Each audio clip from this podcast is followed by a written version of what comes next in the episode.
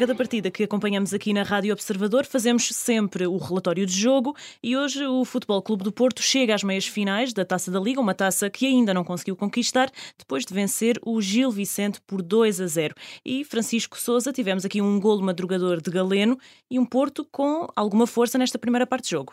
Sim, é verdade. O Porto acaba por entrar bem neste encontro perante o Gil Vicente. Marca logo ao terceiro minuto um excelente passe do Otávio, desmarcação do Galeno nas costas da defesa do Gil Vicente e a partir daí parecia que o jogo se podia tornar fácil para os Dragões, mas não foi bem assim. Digamos que a equipa do Gil, pese embora essas dificuldades iniciais, na forma como, um, ao tentar defender alto, nem sempre conseguiu controlar os movimentos dos atacantes do Porto e depois também arriscou um pouco nas saídas de bola, perdendo algumas vezes e permitindo ataques perigosos aos Dragões.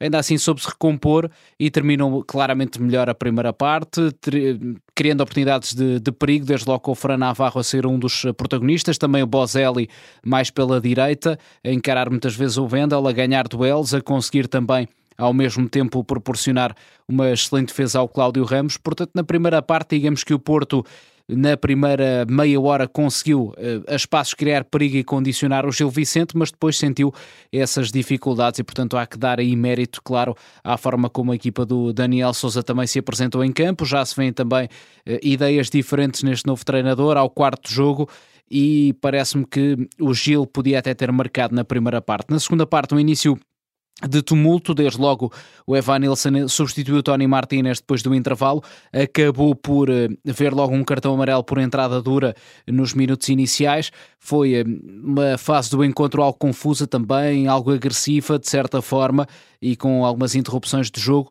depois diria que o momento mais relevante volta a ser ao minuto 63, com o Galeno novamente como protagonista, na forma como arrancou perante o Danilo Feiga e obrigou à falta, com o lateral direito do Gil a ver o segundo cartão amarelo. Foi em um momento que acabou por quebrar o Gil no plano defensivo. Cinco minutos mais tarde chegou 2-0, precisamente por esse lado, a equipa a acusar a falta do, do lateral.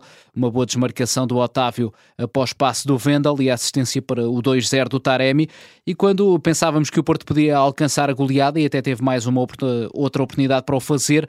A verdade é que o Gil Vicente manteve a boa qualidade nas saídas para o ataque, sobretudo com o Kevin Villodres a encontrar um bom entendimento com o Fran Navarro e a verdade é que a equipa de Barcelos podia ter eh, reduzido, também o Porto podia ter aumentado para 3-0, mas no final parece-me que este desfecho, com dois golos de vantagem para os campeões nacionais, acaba por ser justo. E apesar de, de podermos dizer que aqui o, o, Porto esteve sempre por cima neste jogo, uh, o Gil Vicente nunca desistiu. Portanto, se calhar também temos aqui boas indicações desta, deste novo comando técnico uh, liderado por Daniel Souza. Exatamente, são boas indicações, desde logo porque o Gil Vicente apresentava muitos problemas defensivos e apesar de ter esta qualidade técnica, que hoje de resto foi visível no Estádio do Dragão, em parte dos principais jogadores, sobretudo do meio campo para a frente, é uma equipa que mostrava alguma permeabilidade e depois não era assim tão eficaz também eh, no modelo de jogo com o antigo treinador. E a verdade é que com Daniel Souza eh, a equipa estrutura-se defensivamente muitas vezes no 4-4-2, o Fujimoto sobre, só para perto do, do Navarro eh, e com a defesa um pouco mais adiantada. Ainda está a tentar ajustar estas movimentações, mas de todas as formas já se vê pelo menos uma intenção de, de evoluir e isso é positivo para um Gil que nesta altura se encontra em 16 lugar no campeonato com apenas 9 pontos, portanto tem obrigatoriamente de crescer para poder escapar à batalha uh, da, da manutenção. Uh, neste jogo, podemos dizer então que Galeno esteve em grande plano. Sim, Galeno foi um dos melhores jogadores. Aliás, eu diria mesmo que atravessa a melhor fase da carreira, sobretudo porque está um jogador cada vez mais confiante na definição dos lances em termos ofensivos, do ponto de vista técnico, mantendo a velocidade que sempre o caracterizou, a capacidade de ruptura no espaço, de atacar as costas da, da linha defensiva contrária. Ganhou sem dúvida qualidade, critério, um pouco mais de pausa também em determinados momentos em que se calhar não definia tão bem, acabava por perder a bola e tem sido muito útil para Sérgio Conceição, para o Futebol Clube do Porto, na forma como vai resolvendo jogos. Do lado do Gil Vicente, quem é que destacarias e quem é que deixou também boas indicações? O Fran Navarro, não sendo um jogador que consegue em certos momentos um, definir da melhor maneira, ele tem qualidade a fugir no, no espaço, também oferecer apoios, mas por vezes falta-lhe o tal upgrade a nível da definição, quer no passe, quer no remate, para dar o, o, salto, não é? Ele foi até falado para o Sporting e para outras equipas de, de maior nomeada. Parece-me que falta essa diferença positiva para poder efetivamente sair do Gil Vicente para um clube maior para, cá está, fazer a diferença. Mas neste contexto é um jogador bastante relevante e continua a ser. O Fujimoto foi aparecendo a espaço entre linhas, com muita qualidade técnica. O Bozelli também deu muito trabalho à defesa do Porto, sobretudo na, na primeira parte. Foram os jogadores mais em destaque. Depois, saindo do banco, diria que o Kevin, a partir da, da ala esquerda, o jogador espanhol, foi o mais entusiasmante do lado do Gil na segunda parte. Feito aqui este relatório dos 90 minutos, Francisco Souza, para, ti, quem é que foi o melhor e o pior?